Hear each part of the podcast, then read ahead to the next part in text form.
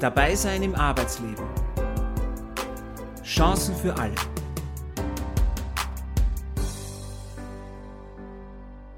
Der Podcast von Dabei Austria.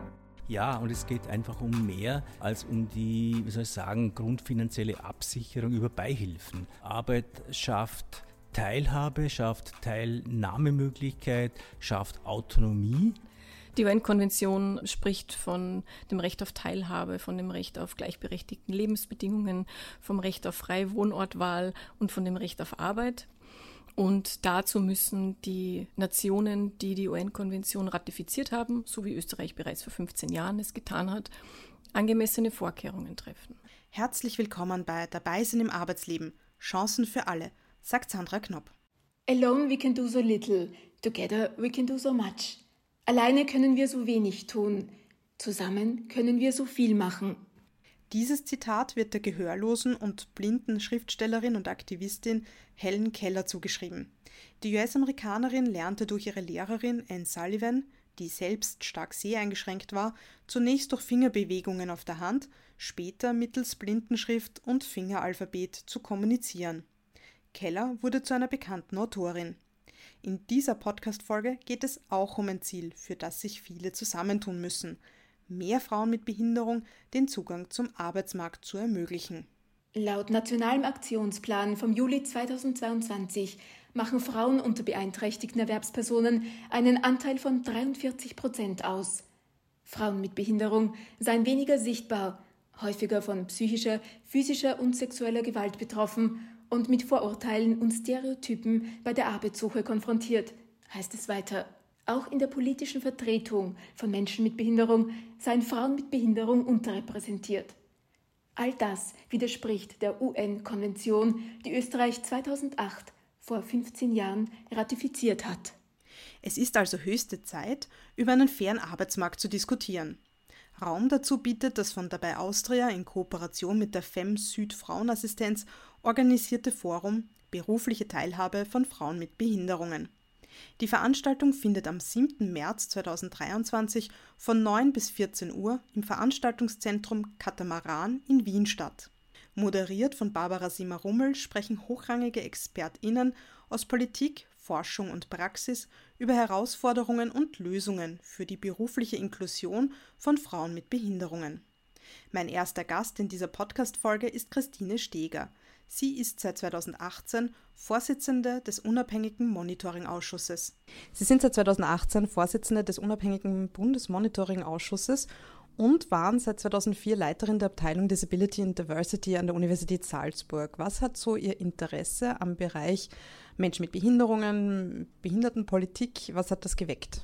Also biografisch ist es so, dass ich bis ich 18 war äh, sehr durchschnittliches Leben geführt und hatte keine Behinderung.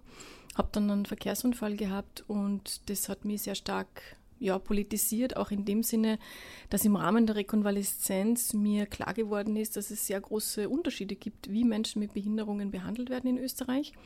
Und das war mit meiner Vorstellung davon, wie Österreich Sozialstaat quasi lebt, eigentlich nicht vereinbar. Ich bin aufgewachsen in einer Umgebung, wo es äh, eine sehr starke sozusagen Trennlinie gab zwischen richtig und falsch und was ist solidarisch und was ist unsolidarisch. Und ich hatte eigentlich bis zum Zeitpunkt, wo ich selber Frau mit Behinderung wurde, immer die Meinung, dass Österreich ein Sozialstaat sei, der sich um alle gleichermaßen kümmern würde.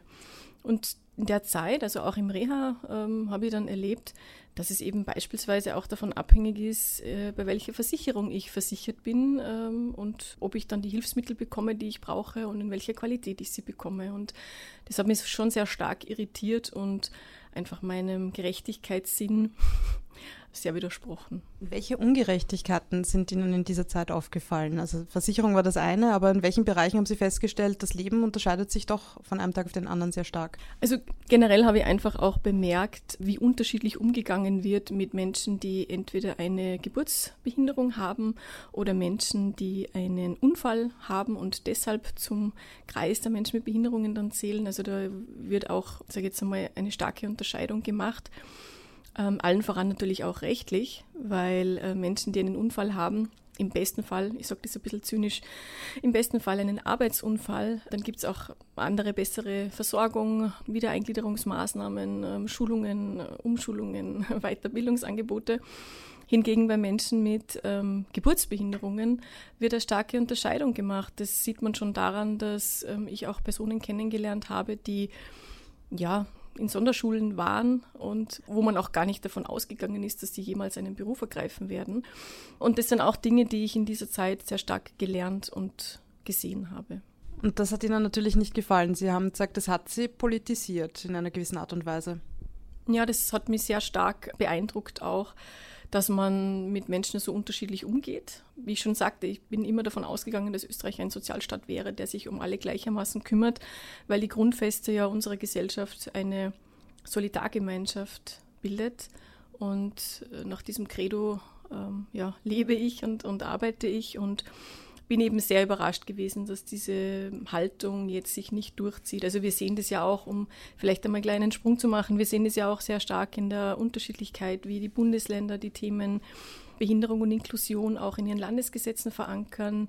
Wir sehen einfach auch, dass es sehr große Unterschiede in verschiedenen Bereichen gibt. Ein sehr prominentes Beispiel wäre hier das Bautechnikgesetz, das in allen neuen Bundesländern unterschiedlich aussieht. Aber die Lebensrealität von Menschen mit Behinderungen und die Bedarfslagen auch, was Barrierefreiheit und angemessene Vorkehrungen anlangt, ist eben nicht unterschiedlich und nicht von der Postleitzahl abhängig.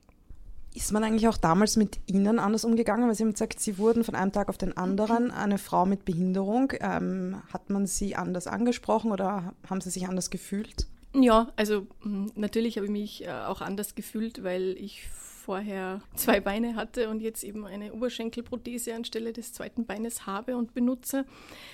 Das ist sozusagen, was bei mir intern auch abgelaufen ist. Natürlich verändert man sich und, und seine eigene Selbstwahrnehmung.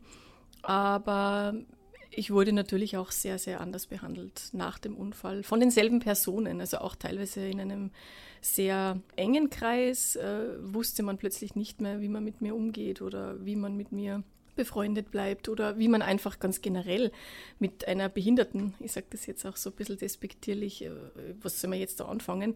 Und ähm, interessant habe ich gefunden, dass das auch ein Ausdruck dessen ist, also so dieser internalisierte Ableism, also diese internalisierte Behindertenfeindlichkeit, die da auch so zum Ausdruck kommt und die da auch bei vielen ähm, aufgeschlagen ist, das kommt einfach aus einer sehr ja, exkludierenden und behindertenfeindlichen Gesellschaft, weil natürlich hatten viele in meinem Umkreis äh, nie mit irgendjemandem mit Behinderung vorher zu tun, hatten also keine Erfahrungswerte, auf die sie zurückgreifen konnten. Und ähm, bevor man nachfragt, wie man jetzt tut, ähm, sagt man dann oft lieber nichts, äh, weil man möchte ja auch niemandem auf die Zehen treten.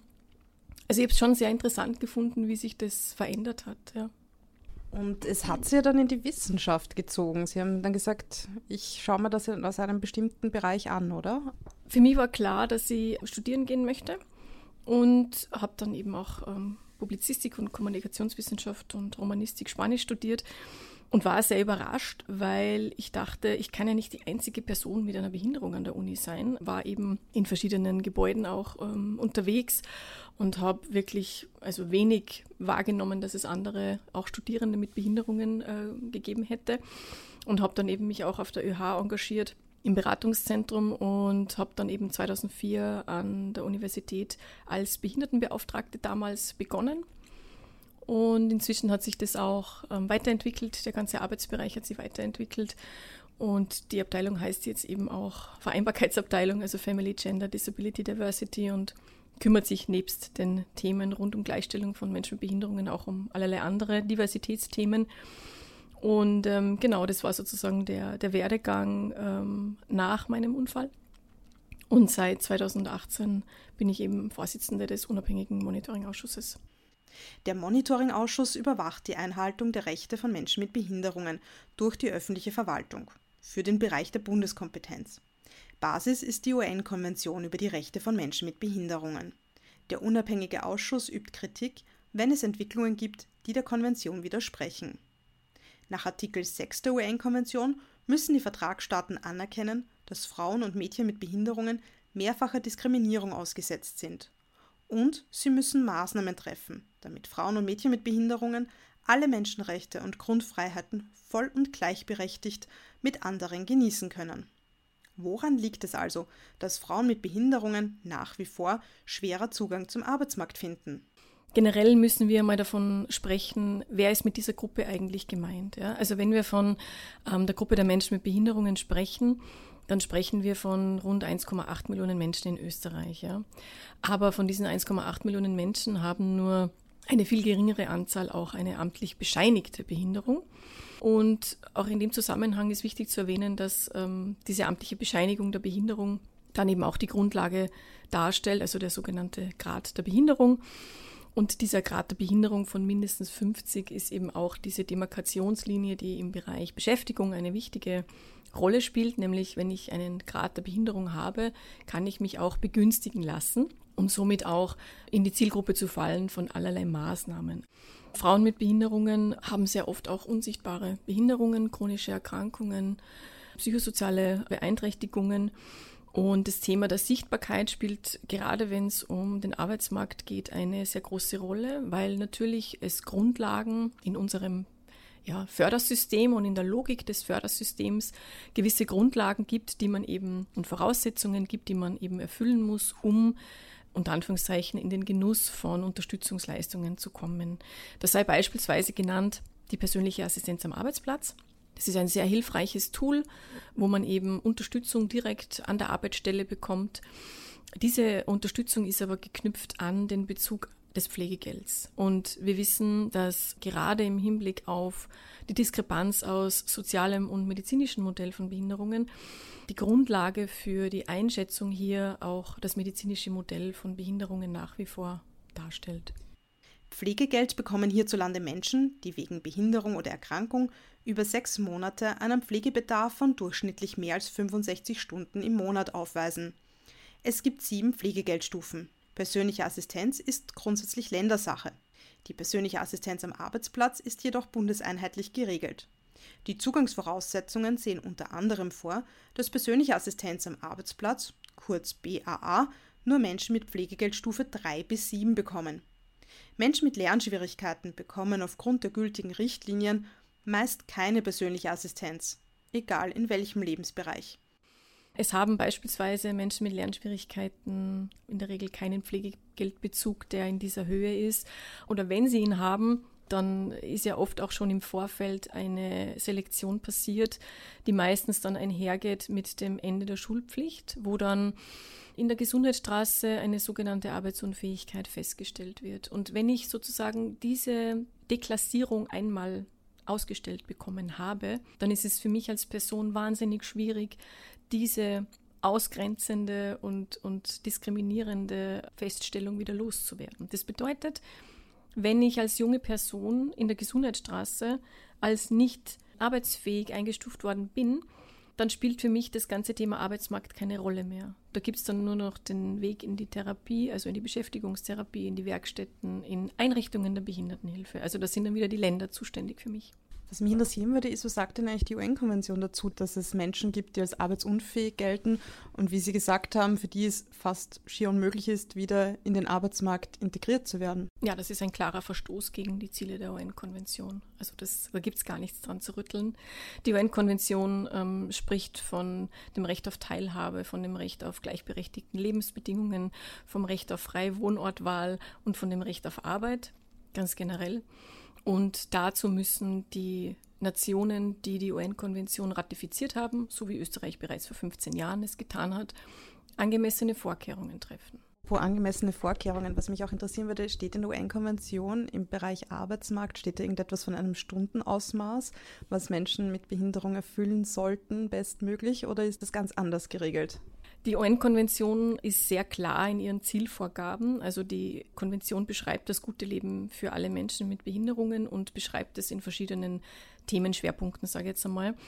Die Zielerreichung ist äh, nicht näher definiert. Das heißt, es ist ähm, der Weg nicht ganz genau vorgegeben, aber das Endergebnis ist vorgegeben, nämlich dass Menschen, die möchten, arbeiten gehen dürfen.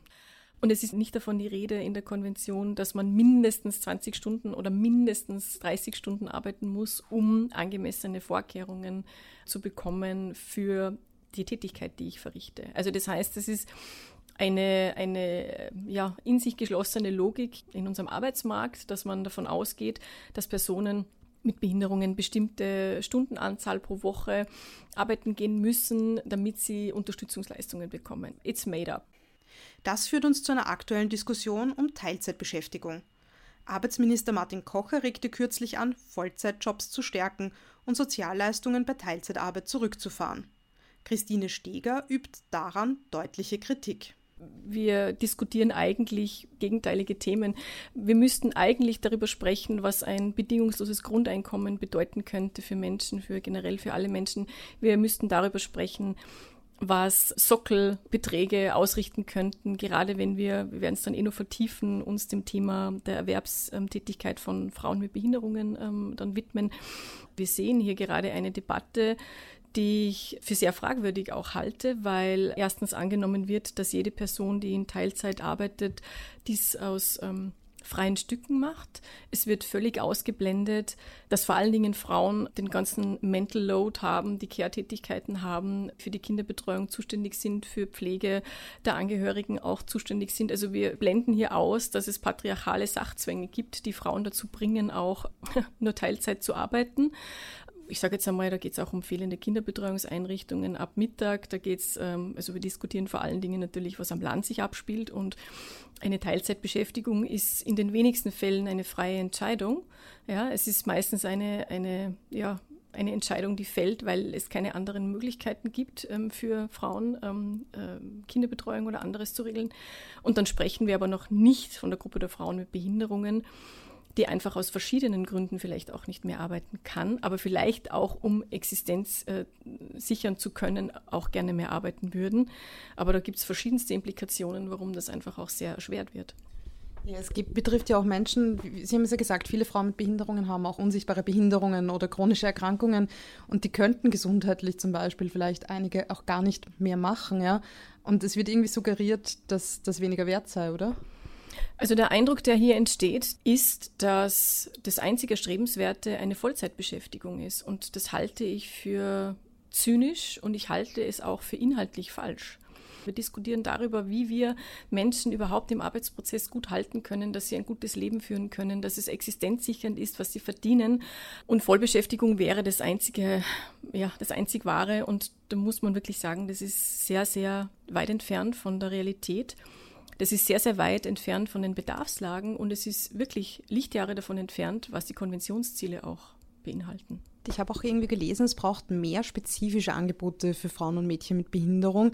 Es gibt einzelne Angebote und einzelne Träger, aber bräuchte es das auch auf weiter Flur? Also bräuchte das einen Ausbau, finden Sie? In der Konvention gibt es auch einen eigenen Artikel, der die Belange von Frauen und Mädchen, also Flint-Personen mit Behinderungen adressiert.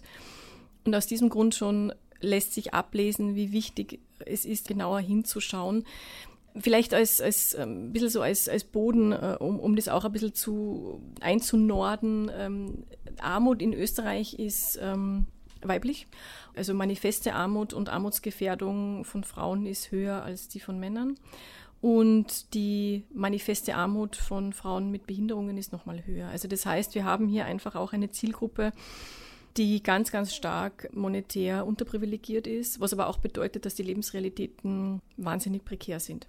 Was das Angebot anlangt, also erstens müssen wir uns eingestehen, dass es patriarchale Zwänge gibt, die alle Frauen und alle Flint-Personen in dieser Gesellschaft gleichermaßen betreffen. Also wir, wir können dieser Totalität ja auch nicht entrinnen. Es sind patriarchale Strukturen, die Flint-Personen auch in diesen Umständen ja auch halten. Also ich habe schon erwähnt, äh, die Kinderbetreuungsplätze und äh, in dem Zusammenhang braucht es natürlich schon immer wieder auch den Fokus, ähm, einen Gender-Fokus hier anzulegen und vor allen Dingen auch einen sehr intersektionalen Fokus anzulegen auf das Thema Behinderung und aber auch auf, das, äh, auf die Kategorie Geschlecht.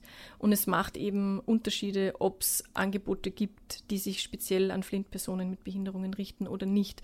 Da geht es auch um, ich sage jetzt einmal sowas wie gute Peerberatung. Ja. Wir haben einige gute Peerberatungseinrichtungen, die sich explizit an Flint-Personen auch adressieren, aber das bräuchte es natürlich schon flächendeckend und generell, es braucht ganz, ganz viel Peerberatung, also auch für, für Männer mit Behinderungen.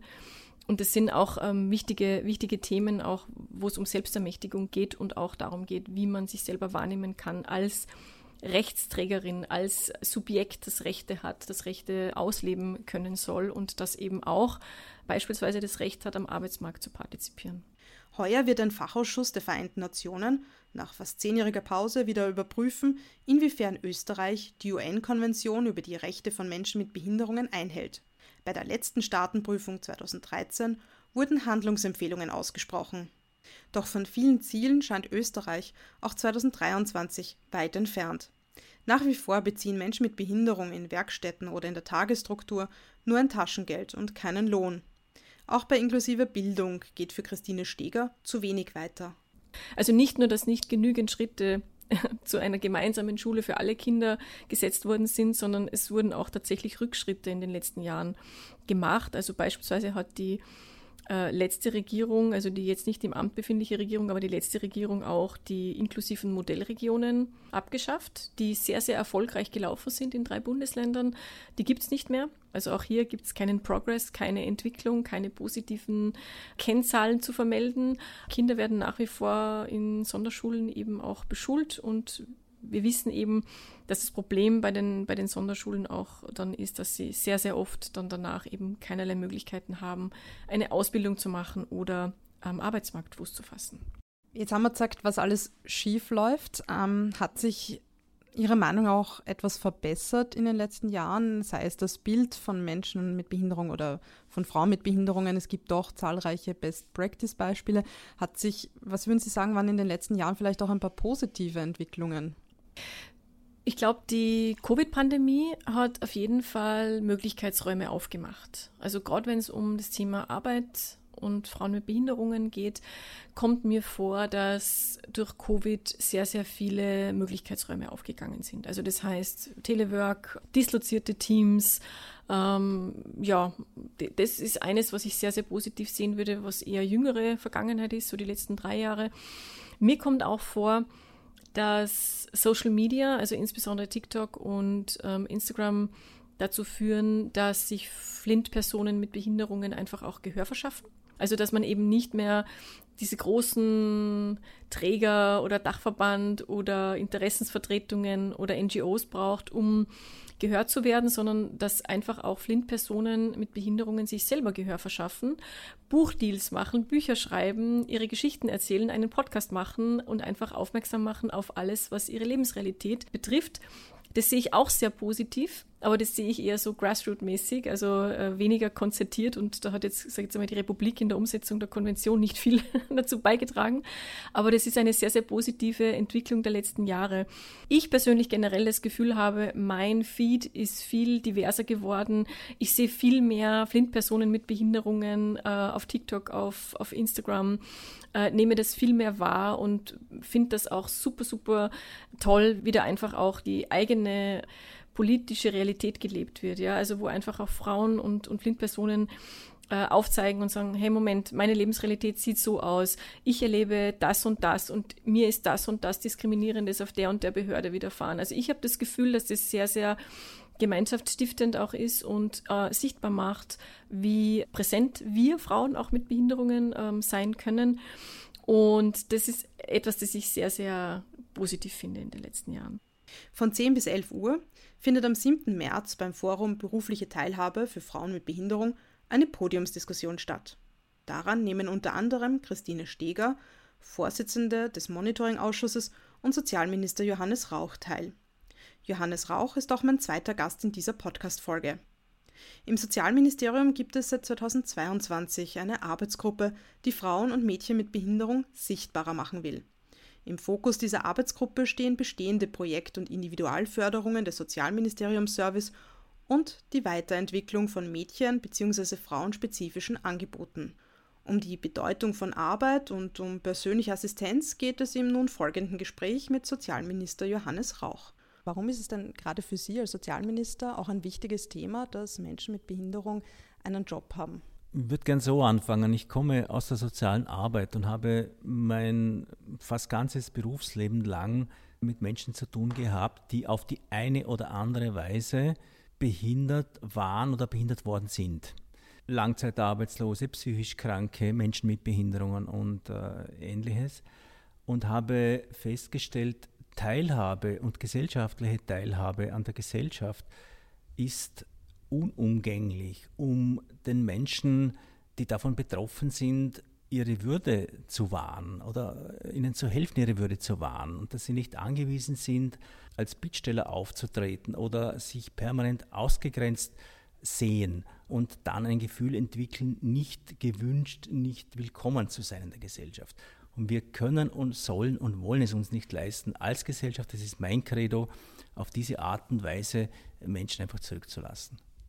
Genau, weil eine Arbeit gibt einem Menschen ja auch Selbstbewusstsein, Selbstvertrauen und überhaupt die Möglichkeit, an der Gesellschaft teilzuhaben. Ja, und es geht einfach um mehr als um die, wie soll ich sagen, grundfinanzielle Absicherung über Beihilfen. Arbeit schafft Teilhabe, schafft Teilnahmemöglichkeit, schafft Autonomie. Äh, und das ist auch der Punkt, wenn ich über Arbeit spreche, warum es mir so wichtig war, die persönliche Assistenz äh, jetzt zunächst als Pilotprojekt und dann flächendeckend in Österreich hinzubekommen, weil Teilnahme am Arbeitsprozess, Teilhabe an der Gesellschaft auch für Menschen mit Beeinträchtigung möglich sein muss, egal wie schwer die Behinderung ist. Jetzt ist es ja so, es sind noch immer nach wie vor mehr Männer mit Behinderung in Beschäftigung als Frauen mit Behinderung. Und auch unter den arbeitenden Frauen ist der Anteil jener, die keine Behinderung haben, weit höher als jener, die eine Behinderung haben. Wie würden Sie diese Situation derzeit am Arbeitsmarkt beschreiben für Frauen mit Behinderung? Warum ist es so schwierig auch? Weil meiner Einschätzung nach da zwei Dinge zusammenkommen. Zunächst einmal haben Frauen mit Behinderung mit denselben Nachteilen oder Benachteiligungen zu kämpfen wie Frauen überhaupt geringere Bezahlung bei gleicher Arbeit, äh, gläserne Decke, wenn es darum geht, äh, aufsteigen zu können, bis hin schlicht und einfach zu Gleichberechtigung im besten Sinn des Wortes. Und dafür haben Frauen, hat die Frauenbewegung Jahrzehnte gekämpft. Und Menschen oder Frauen mit Behinderung in dem Fall haben in dieser Hinsicht gewissermaßen zwei Handicaps zu tragen die ohnehin vorhandene Benachteiligung als Frau in der Gesellschaft und dann noch dazu die Benachteiligung durch die Behinderung. Das heißt, es muss schon darum gehen, besonderes Augenmerk darauf zu legen, die berufliche Integration vor allem von Frauen mit Behinderung zustande zu bekommen. Sind es einfach immer noch diese Barrieren in den Köpfen, die uns daran hindern? Weil es klagt ja fast jede Branche über Arbeitskräftemangel. Müssen wir da noch mehr rausgehen?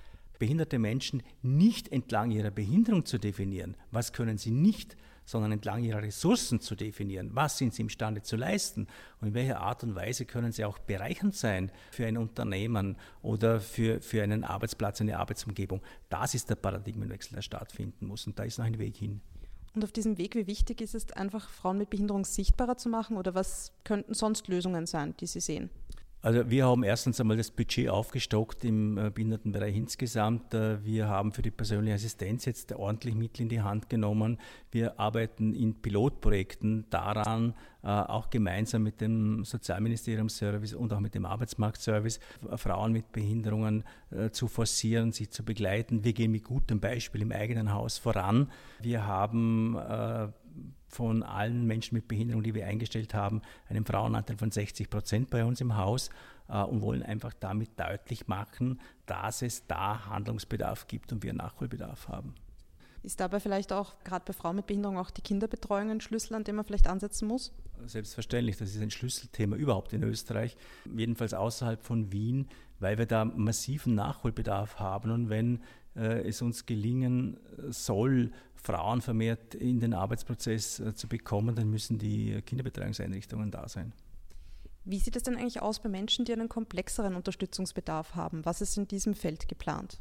Naja, wie gesagt, also die persönliche Assistenz ist schon ein Schlüsselprojekt da, jene Unterstützung zu bieten, um eine Teilhabe überhaupt zu ermöglichen. Ich habe mich da sehr intensiv ausgetauscht, auch mit den Behindertenverbänden, die das seit vielen Jahren fordern. Und wer komplexere Behinderungen zu tragen hat, der ist einfach darauf angewiesen, dass diese Person, diese, und deshalb heißt so, persönliche Assistenz an ihrer Seite ist und hilft und unterstützt, den Alltag zu bewältigen. Wie gesagt, das als äh, reguläres Beschäftigungsverhältnis zu machen und nicht in irgendeiner Art und Weise äh, nur als Hilfe auf Zeit, äh, das ist ein Schlüsselprojekt auch der Bundesregierung. Ich habe auch im Vorfeld auf dieses Interview beim Monitoring-Ausschuss recherchiert und ich bin drauf gestoßen, das heißt, es braucht mehr spezifische Angebote für Frauen mit Behinderung. Sehen Sie das ähnlich und wenn ja, welche? Ja, das würde ich meinen. Ich glaube, dass es da, vor allem wenn es darum geht, äh, äh, Frauen mit Behinderung in den Arbeitsmarkt zu integrieren, schon noch äh, genauer darauf zu schauen, äh, was müssen das für Arbeitsplätze sein, wie müssen die beschaffen sein, welche Unterstützungsmaßnahmen braucht es da, um dort die, die Arbeitsmarktintegration zu ermöglichen. Und ein zweiter Punkt, den ich für wichtig halte, Lohn statt Taschengeld, alte Forderung auch der Einrichtungen oder der Verbände besser gesagt, um dieses Festhalten in alten Strukturen, sprich Werkstätten mit nur Taschengeld, keine pensionsrechtliche Absicherung, keine sozialversicherungsrechtliche Absicherung aus eigenem heraus, um das zu beseitigen. Und das ist möglich. Ich glaube einfach daran, dass wir in Österreich die Einrichtungen haben dazu. Wir haben sozialökonomische Betriebe, wir haben die, haben die integrativen Betriebe, die es alle schon gibt und wo es möglich sein sollte, da auch anzudocken. Da braucht es die Bereitschaft auch der Bundesländer dazu, nämlich mit in, der, in der Mitfinanzierung. Und da bin ich aber jetzt äh, schon sehr mm, zuversichtlich, dass es gelingen kann, da auch die Bundesländer mit ins Boot zu bekommen. Welche Rolle spielen Ihrer Meinung nach Förderungen als Anreiz für Unternehmen auch Menschen mit Behinderung, speziell jetzt Frauen mit Behinderung zu beschäftigen? Ich glaube, dass es da unterschiedliche Modelle geben kann. Also kann mir gut vorstellen, degressive Förderungen einzuführen. Das heißt, sie ist zu Beginn hoch, sinkt dann ab, aber immer mit der Zielsetzung, möglichst in Dauerarbeitsverhältnisse zu kommen. Es nützt nichts, äh, Drehtüreffekte äh, dann zu haben, wo ich ein Jahr lang jemanden beschäftige mit einer Förderung, dann fliegt die Person wieder raus, steht wieder beim AMS oder ist dann wieder angewiesen auf, auf andere Sozialleistungen, sondern es sollte äh, möglich sein, mit Unterstützung finanziell und persönlich Menschen in Dauerbeschäftigungsverhältnisse zu bekommen. Jetzt gibt es ja auch vom Sozialministerium die NEBA-Angebote. Auch das eine Möglichkeit, oder sehen Sie in dem auch eine Möglichkeit, Frauen mit Behinderung speziell zu fördern?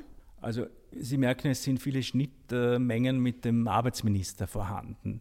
Und wir haben jetzt vereinbart, äh, um es auf den Punkt zu bringen, uns doch noch genauer anzuschauen, wo sind die Schnittmengen und wo können wir Sozialministeriumsservice und Arbeitsmarktservice noch besser äh, sozusagen zusammenspannen, weil sich die Projekte manchmal überlagern, manchmal nicht gut abgestimmt auch konkurrieren.